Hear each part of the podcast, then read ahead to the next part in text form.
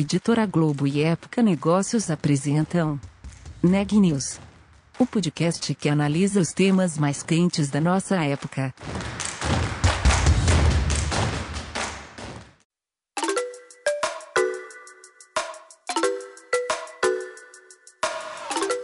Olá, meu nome é Carolina Unzelt e sou repórter da Época Negócios. Seja bem-vindo a mais um episódio do Neg News, nosso podcast sobre os impactos da pandemia do coronavírus na economia e nas empresas. No episódio de hoje, o Lucas Castro conversa com a economista Mônica De Borla, pesquisadora sênior do Peterson Institute for International Economics e diretora do programa de estudos latino-americanos da Johns Hopkins University, nos Estados Unidos. Para ela, o fim do auxílio emergencial e a incerteza quanto ao calendário de vacinação trarão ainda mais dificuldades econômicas em 2021. Vamos conferir a entrevista? Como a senhora avalia a expectativa do mercado é, de crescimento de até 4% da economia brasileira no ano de 2021? Olha, eu acho que é uma mais uma numa tendência de expectativas otimistas que a gente tem visto nos últimos anos e que não vai se configurar, né? É, principalmente sendo 2000, 2021 um ano muito complicado. Eu acho que as pessoas não estão ainda se dando conta do quão complicado vai ser 2021, porque sim, a gente tem a perspectiva das vacinas, sim, uma parte da economia mundial vai voltar a funcionar mais ou menos melhor, mas não significa que vai voltar a funcionar totalmente normal, né, né? Que as coisas vão voltar totalmente ao normal. E um pedaço grande da economia mundial, a saber, né, os mercados emergentes, os países mais pobres, todo mundo que está atrasado em relação à vacina, que mais ou menos a coisa se divide assim: você tem os países ricos que estão com um pipeline de vacinas assim razoavelmente adiantado, e os países mais pobres, incluindo os países de renda média aí, que estão com esse pipeline super atrasado, com um desafio logístico enorme para vacinar boa parte da população e com governos que muitos que nunca tiveram à frente desse tipo de esforço ou que não têm a menor ideia do que fazer, né? Inclusive sem plano estratégico. O Brasil está sem plano estratégico para vacinação. Então, diante desse quadro, é muito difícil imaginar um crescimento de 4%, mesmo levando em consideração que a economia brasileira em 2020 vai ter tido um baque grande, menor do que a gente imaginava mais para abril, assim, porque teve o auxílio emergencial, o auxílio emergencial segurou em boa medida a economia esse ano, mas lembrando, a gente vai entrar em 2021 sem auxílio emergencial. Né? Não é dizer que a gente não venha a tê-lo de volta em algum momento, mas no primeiro momento a gente vai estar sem. Então a economia brasileira realmente vai estar à deriva, pelo menos assim, imagino nos primeiros três meses do ano. E os, primeiros, os primeiros três meses do ano, o primeiro trimestre, ele é meio fundamental assim para definir o resto. Né, do, do, do, que vai acontecer ao longo do ano. Então, eu acho que falta, reali... de novo, falta realismo nessas expectativas aí sobre, a, sobre crescimento. Você citou auxílio emergencial, enfim, fim dele. Eu ia justamente a próxima pergunta era sobre isso. É, como que você acha que vai ficar a situação da população mais vulnerável que precisa desse auxílio, inclusive? Vai ficar muito complicado. Então, da noite para o dia, as pessoas vão perder uma parcela considerável da renda que vinha ajudando essas mesmas pessoas nos últimos meses. Isso vai ser um baque grande. Além disso, essa é a população que tem sido desproporcionalmente afetada pela pandemia, tanto no que diz respeito às questões de saúde, quanto né, acesso né, à saúde, quanto no que diz respeito ao, ao impacto econômico direto da pandemia. Então, elas sofrem duplamente, assim, essas pessoas. Na verdade, sofrem triplamente, porque o que estava lá para ajudá-las, que era o auxílio, não vai estar tá mais. A pandemia, como a gente sabe, está no estágio muito preocupante no Brasil e a tendência é que ela se acelere ao longo, pelo menos, do próximo mês, se não dois meses, daqui desse ponto onde a gente está para frente. É, o governo não tem plano de imunização o governo não tem é, recursos para distribuir para o SUS. O sistema, os sistemas de saúde estão entrando em colapso, né, país afora. Isso inclui até o sistema privado de saúde. Então, é, é uma situação absolutamente dramática. E mais dramática, eu acho, se a gente for pensar assim, em termos de crise humanitária e, e a catástrofe que nos acometeu em 2020, o que se desenha para o início de 2021 é, de certa forma, mais dramático do que o que se desenhou em 2020. Tem coisas que atenuam. Por exemplo, a gente já sabe como é que esse vírus se transmite, a gente já sabe como se proteger, coisas que a gente não sabia no início da pandemia, a gente agora já sabe um pouco mais. É, então, tem, tem algumas coisas assim que estão disponíveis para que as pessoas tratem de se cuidar e tratem de se proteger. Mas a gente sabe também que as pessoas não estão tendo esse comportamento e as pessoas que recebem o auxílio emergencial são justamente aquelas que não têm muito como se proteger, né? Elas precisam sair para trabalhar, elas precisam se expor de alguma maneira, enfim, elas não têm meios para se proteger. Então a situação é muito complicada, muito complicada. É, em relação ao próprio coronavírus, ele recentemente teve uma mutação no Reino Unido e provavelmente tem enfim, comércios fechando entre países e circulação de pessoas é, com o Reino Unido. Como a senhora avalia é, é, os efeitos disso para a economia em 2021? Pois é, Lucas, eu acho super oportuno você ter trazido esse ponto, porque o, o que a gente está vendo acontecer é meio esperado, num certo aspecto, é, de, desse tipo de pandemia. Né? Essa é uma pandemia causada por um vírus novo, é, zoonótico, que pulou espécies e foi parar no ser humano. Nós somos os novos hospedeiros desse vírus, então ele está em processo de adaptação a nós e nós em processo de adaptação a ele. O que os dados estão mostrando para nós é que um vírus que tinha que os, os, britânicos fazem esse monitoramento genômico do vírus melhor do que ninguém né, no mundo. Em novembro, 26% é, das variantes em circulação do vírus causador da Covid tinham essa mutação. 26%. Agora, cerca de 60% tem essa mutação. Então, claramente, essa é uma mutação dominante. Significa que ela dá algum tipo de vantagem para o vírus. Se a vantagem de fato for essa, for uma vantagem de maior transmissibilidade, isso já está espalhado. Tá? A gente já sabe que tem outros casos na Europa, as pessoas estão fazendo rastreamento em todos os países, já foram identificados casos na Itália, já foram identificados casos na Holanda, está na Europa inteira já, a essas alturas. Provavelmente está aqui nos Estados Unidos também. E provavelmente está também no Brasil. E se não tiver no Brasil, vai chegar rápido no Brasil, porque esse vírus se espalha com muita rapidez, principalmente com uma, com uma variante mais transmissível. Então, é, qual é o efeito que isso está tendo agora?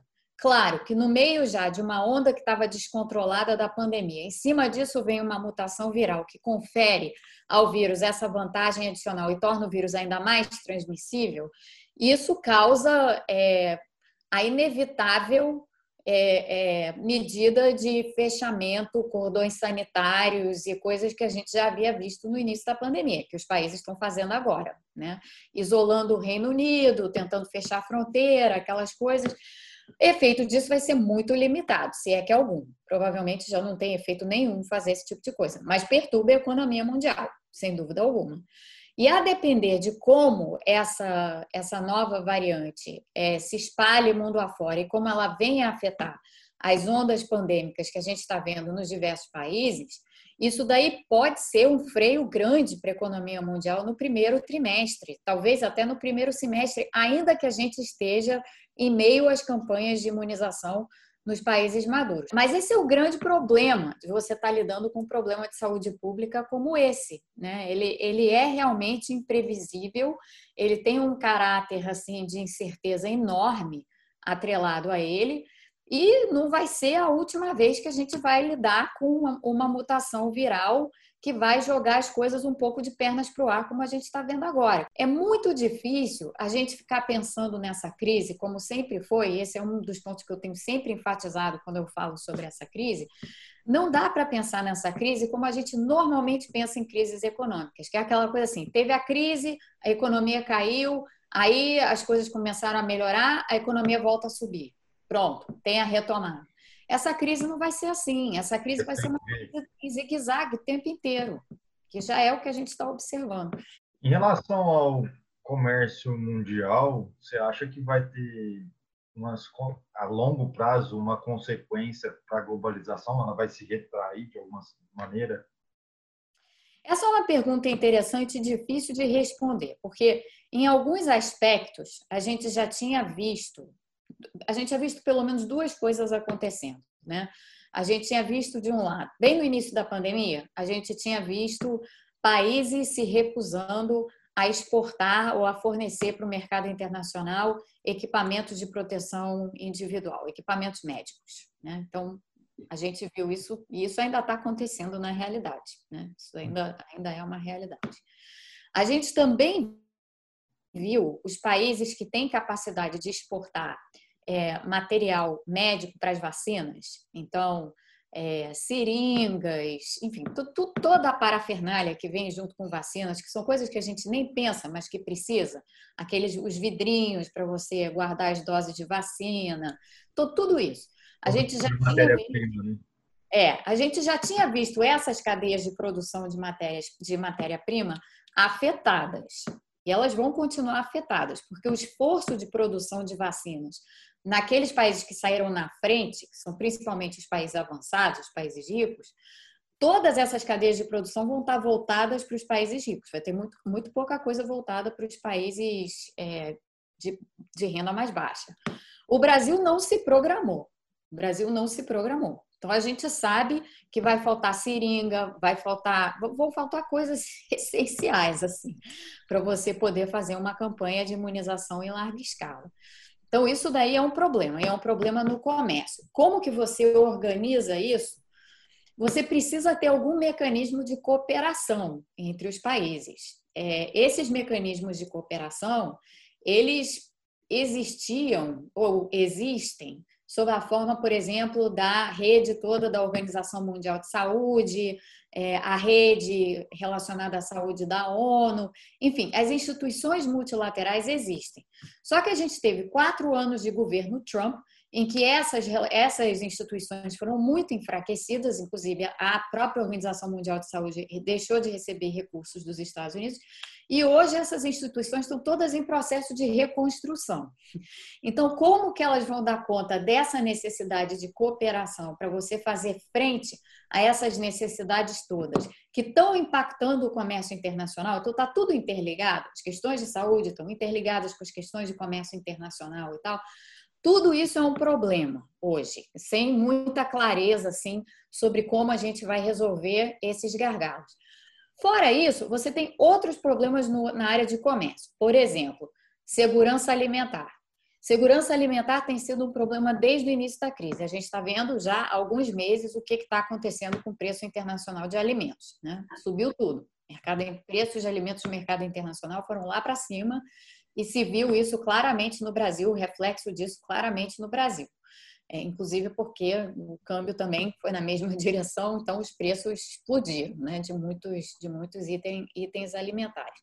Tudo isso causa muita insegurança né, e causa uma tendência dos países de quererem manter o que eles têm de, de produção local, manter aquela produção local para si o que prejudica o comércio internacional e prejudica o acesso de outros países àqueles produtos. Então, no momento, essas coisas todas estão muito desorganizadas.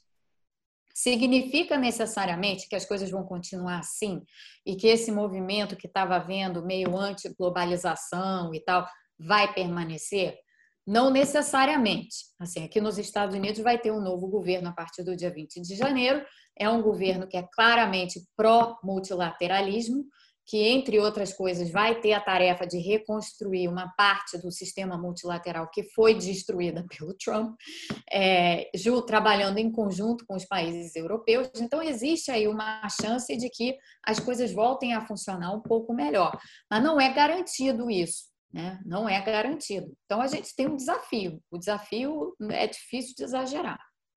Em relação ao próprio Estados Unidos, você citou, enfim, o início do governo Biden, se você pegar o histórico do Partido Democrata, ele tem um pouco mais de protecionismo do que os republicanos, mas contraditoriamente, o Trump fez uma política é, protecionista ao extremo que ninguém, enfim, ele falava isso na campanha, mas não era a política do Partido Republicano em si. E, e nesse sentido, é, o Biden indicou, inclusive, uma secretária do comércio, é, enfim, multilateral, só que ela tem um, ela, ela é, é, tem ancestralidade é, chinesa, inclusive, mas ela também tem um viés de, é, enfim, contra a, as medidas protecionistas é, da China. Como a senhora analisa essa situação, de fato, entre Estados Unidos e a China, e como que poderá ser essa essa essa relação de comércio internacional da guerra que foi lançada pelo Trump e a guerra comercial? Aí tem duas coisas. O Partido Democrata hoje ele, ele é pró-multilateralismo, então ele é pró-instituições multilaterais, mas ele é protecionista.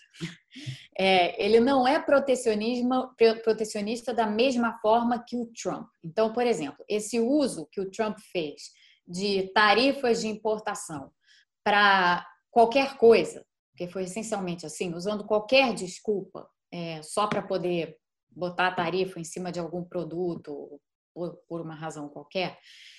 Esse é um protecionismo sem estratégia e não é o protecionismo, certamente, que vai ser seguido pelo Partido Democrata. No entanto, o que a gente vai ter é isso: a gente vai ter um partido que é pró-multilateralismo de um lado, mas protecionista no comércio de outro, principalmente em relação às, às, às questões com a China. É, então, assim, eu acho que a, a maneira como vai se os Estados Unidos sobre o Biden vão lidar com a China vai ser diferente do Trump. É, não vai ser um conflito aberto. Até porque o Biden não é uma pessoa com, de, com esse estilo. Ele não é uma pessoa de conflito. Ele é mais uma pessoa de conciliação. Agora, existe dentro do Partido Democrata uma pressão enorme para que não se retroceda a maneira como se agia com a China durante o governo Obama. Então, durante o governo Obama, uma das grandes críticas que o Partido Democrata recebeu, e que é uma das grandes críticas que o Partido Democrata internalizou e hoje faz de si mesmo, algumas alas dentro do Partido Democrata, é que sob a administração Obama, sob o governo Obama, houve uma espécie de diplomacia ou jogo diplomático falido, que não deu certo com a China. E que, na verdade, deveriam ter, os Estados Unidos deveriam ter sido muito mais duros com a China do que foram, e, portanto, a política a ser seguida não deve ser essa. Então, a gente não deve esperar de maneira nenhuma que o governo Biden vai voltar a tratar a China como tratava o governo Obama. Não será assim. Tampouco será a forma é, de confronto aberto né, que, o, que o Trump lidou nesses últimos quatro anos. Vai ser alguma coisa no meio do caminho entre essas duas opções. Claramente, alguma coisa no meio do caminho. Isso prevê necessariamente a continuação de uma guerra comercial? A ver, entendeu? A ver, porque aí a gente vai ter que observar exatamente como que a experiência em política externa do governo Biden que é muito maior do que a experiência em política externa do governo Trump, como é que ela vai lidar com essas novas questões da China? Porque a outra coisa que entra, que é, que é extremamente importante aqui é a seguinte: a China de hoje não é a China do governo Obama. A China de hoje é um país com muito mais ambição, é um país que tem, de fato, uma estratégia de dominância na área tecnológica. Então, existe uma corrida tecnológica no mundo para impor padrões. Aqui na, a China quer impor um padrão de tecnologia no mundo que todos tenham que seguir. Os Estados Unidos e a Europa resistem a isso e continuam a resistir a isso, mas o campo está armado para um conflito nessa, nessa área. Em relação ao Brasil, com o relacionamento do governo Bolsonaro com o governo Trump, a senhora, agora que vai mudar o governo nos Estados Unidos, é, vê como um isolamento é, do governo brasileiro, enfim, como que no cenário internacional, inclusive, como que a senhora enxerga isso? Tem algumas questões que são fundamentais para o Brasil não se isolar por completo. E eu acho que, pelo menos o Biden, é, os países europeus já estão um pouco cansados do Brasil, mas assim, O Biden, pelo menos, eu acho que sendo entrando como novo presidente, conhecendo o Brasil, que ele conhece, é, sabendo, obviamente, que o Brasil é a maior economia da América Latina e tudo, é, vai haver um interesse de manter relações razoáveis com o Brasil. Mas tem pontos de tensão importantes, né? Um ponto grande de tensão é meio ambiente e as políticas para o meio ambiente. Esse é, esse é um ponto de tensão claro e óbvio, e cabe aqui, na realidade, o ONU está no governo brasileiro, de mudar o curso dessas políticas ou não. Se não mudar, vai entrar em rota de colisão com o governo Biden. Não há a menor dúvida, porque mudanças climáticas e meio ambiente são centrais no programa do Biden e não deixarão de ser. Então, tem, tem um desafio colocado aí é, nessa, nesse, nesse aspecto. Em outras questões, eu acho que o Brasil e os Estados Unidos têm muita relação estabelecida, pelo menos no que diz respeito na parte iniciativa privada, né? cooperação entre empresas, comércio muito bem estabelecido e tal, para que as coisas continuem funcionando razoavelmente bem. Agora, tensões assim na parte mais política, geopolítica, eu acho que elas vão acabar sendo inevitáveis se o governo Bolsonaro insistir nessa estratégia, que é uma estratégia meio tiro na cabeça, né, em relação a em relação às questões ambientais.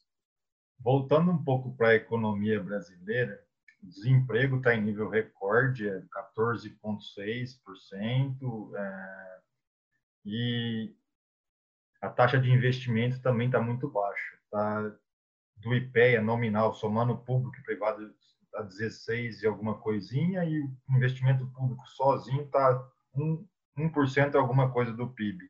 Como modificar isso e gerar emprego numa economia tão abalada assim, com que a, inclusive o desemprego é, vem alto desde 2015, 2016 para cá? Pois é, não tem solução rápida nem fácil para isso, Lucas. Simplesmente não tem.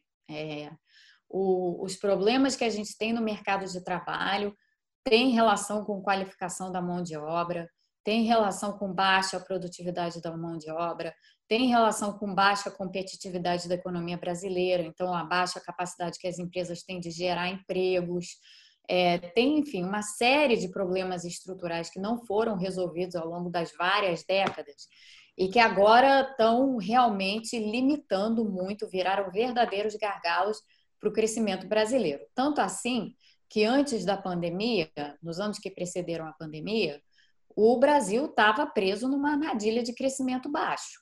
Os desafios aí são muitos e são, como eu disse, não são fáceis de resolver a curto prazo. São, são desafios que vão requerer um olhar diferente para várias coisas. Assim, como é que como é que vão ser os novos empregos e as novas relações de trabalho as novas relações de trabalho depois da pandemia. Quais são os empregos que vão continuar a existir? Quais são os empregos que vão ser extintos? Como é que você requalifica para aqueles empregos que vão ser extintos a mão de obra para que as pessoas tenham emprego em áreas que elas talvez hoje não possam trabalhar porque não têm conhecimento para tanto, né? É, como é que você forma novas gerações de trabalhadores capacitadas para os empregos que vão surgir?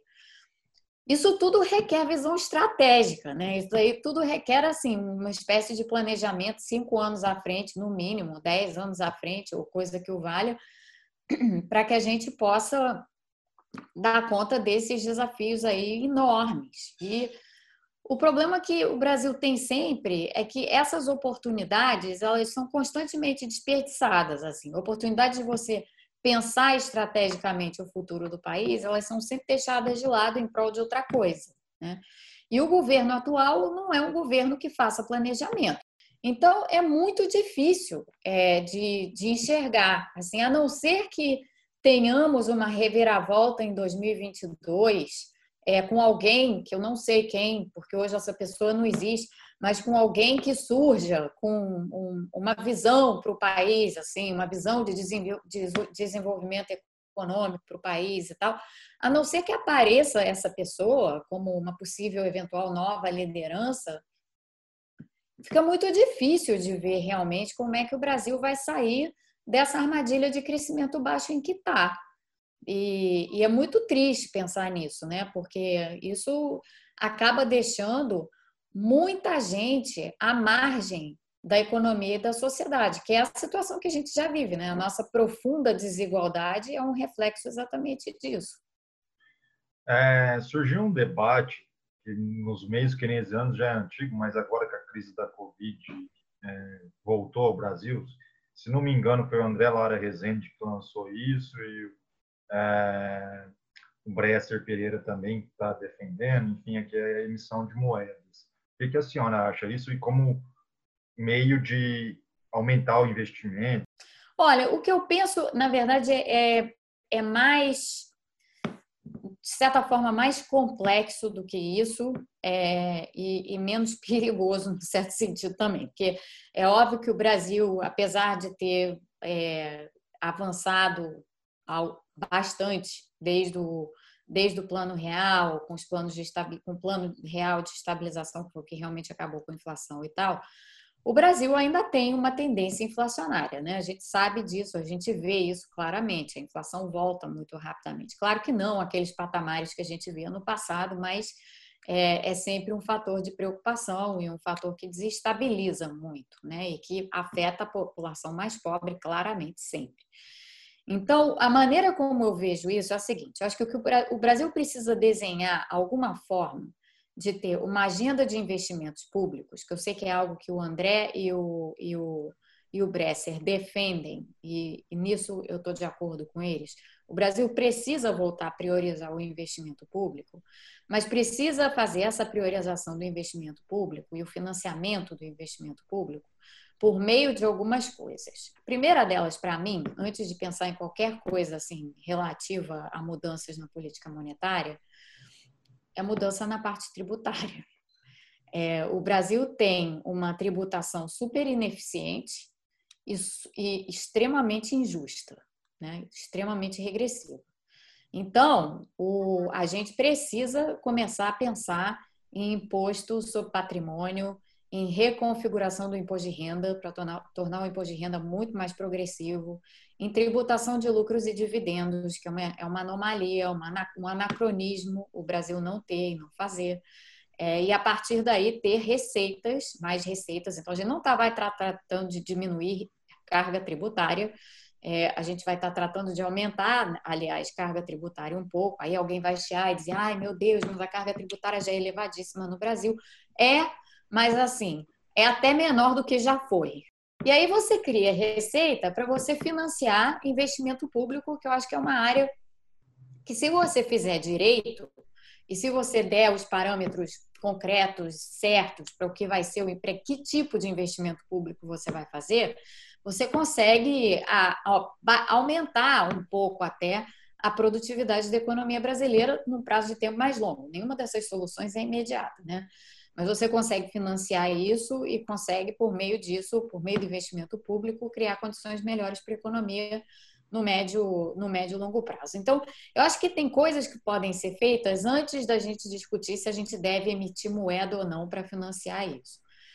Nesse momento agora, nesse exato momento aqui que a gente está atravessando no Brasil, o Brasil teria espaço para fazer uma outra coisa, que é um quantitative easing, uma medida parecida de compra de títulos no mercado secundário, que o Brasil atualmente está autorizado a fazer, o Banco Central está autorizado a fazer por meio da PEC do orçamento de guerra, né, a PEC 10 que passou é, no ano passado. O Banco Central poderia já ter feito isso ao longo de vários meses desse ano e dessa forma ter reduzido o custo da dívida de longo prazo, porque tem esse efeito e teria aberto um pequeno espaço aí à frente para que você pudesse financiar um pedaço de investimento público. Então, para mim, é, as soluções passam por isso. Receita por meio de, de tributação mais progressiva e, e, mais eficiente do que o que a gente tem.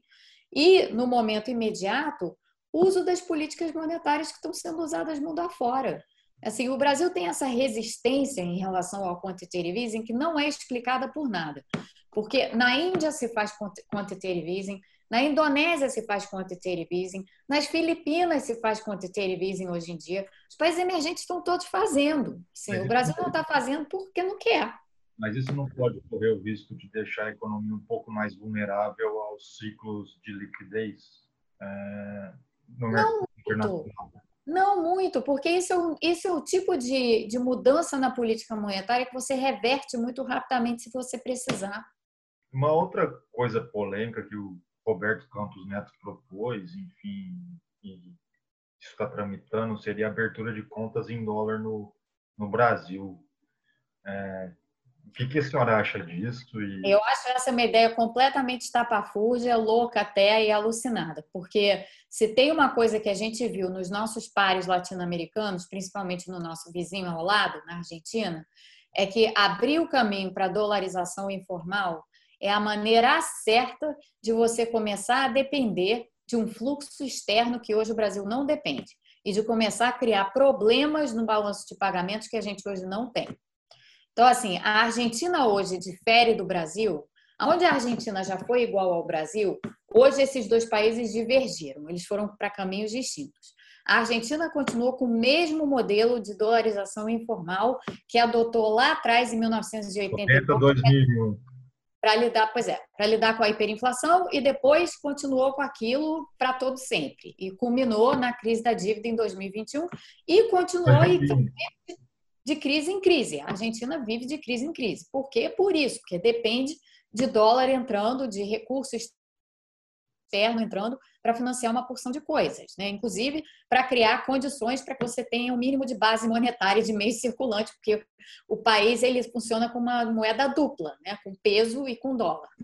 No Brasil a gente evitou isso e no Chile também, aliás, porque a gente proibiu o uso de dólares. É... Foi cambião, né? É, a gente simplesmente não permitiu que essa situação acontecesse. Isso, parado, mas não tinha livre conversibilidade, como na Argentina. Exatamente. E com isso a gente criou espaço para que ao longo do tempo, à medida em que a economia se estabilizou, que a gente pudesse fazer o que a gente fez com a nossa dívida. A nossa dívida deixou de ser denominada em dólares para ser denominada em reais. E isso nos deu hoje uma capacidade muito maior de ação, porque a gente não vive temendo crise de balanço de pagamentos mais. A gente não tem mais medo de crise de balanço de pagamentos no Brasil.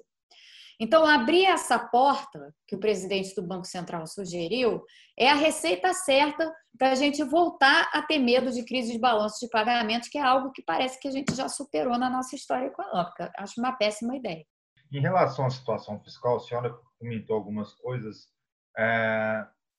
A senhora acredita que a solução para esse déficit primário que vem desde 2014 é no longo prazo ou a senhora enxerga que teria que ser feita alguma coisa no curto ou no curto prazo a gente poderia aceitar um pouco mais esse déficit e pensar no, no longo prazo, no futuro, enfim, com essa, essa possibilidade inclusive de taxação, é, de arrecadação, enfim, via uma progressividade no imposto é, patrimonial, de renda, enfim.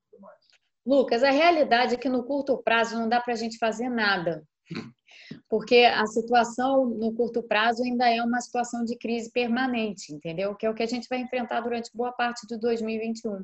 Então, não adianta a gente querer, ah, meu Deus, precisamos ajustar. Não dá, não dá para ajustar. Não dá, porque ajustar em meio a tudo que está acontecendo é você tirar ainda mais sustentação da economia, uma economia que já está sem sustentação praticamente nenhuma, né? caindo assim, queda livre. Vai ser fazer isso, acentuar essa velocidade de queda. Então, é, é mais isso, tá? Ah, mas é ruim, está com déficit muito alto, com dívida elevada. Claro que é. Não é uma situação confortável, lógico que não é. Agora, é uma questão de falta de opção, não tem outra opção nesse momento. Os países expandiram o déficit ainda mais esse ano por causa da. É uma... E a recomendação tem sido, se a gente olha lá para Banco Mundial, FMI e tudo, a recomendação tem sido a manutenção de uma política relativamente expansionista, porque as, as circunstâncias não permitem outra coisa. E a né? situação e... social que a gente comentou, inclusive, da população. Exatamente. Uma, imagina uma população sem auxílio e sem vacina, enfrentando a austeridade. Sim. Isso é a receita certa para uma explosão social no país. Notícias do dia.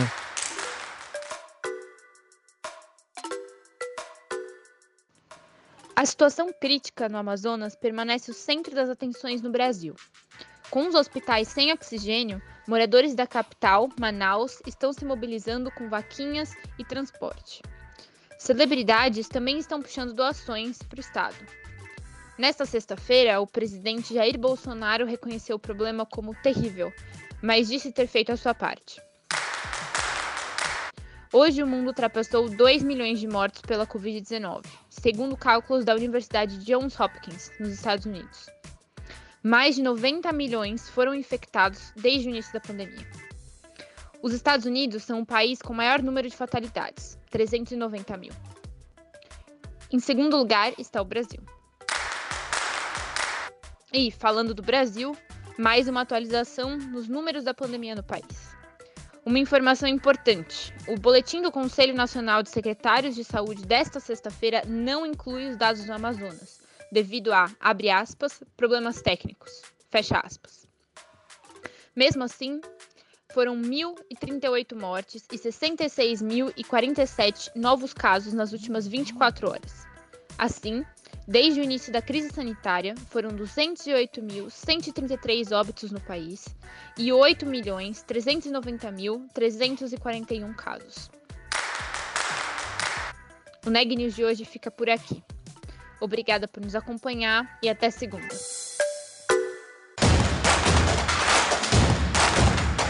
Esse podcast é um oferecimento de Época Negócios. Inspiração para inovar. Não deixe de conferir nossos outros podcasts. Presidente Entrevista Presidente. The Office. E os negócios da nossa época. Ouça, acompanhe, compartilhe. Vamos fazer deste podcast o nosso ponto de encontro.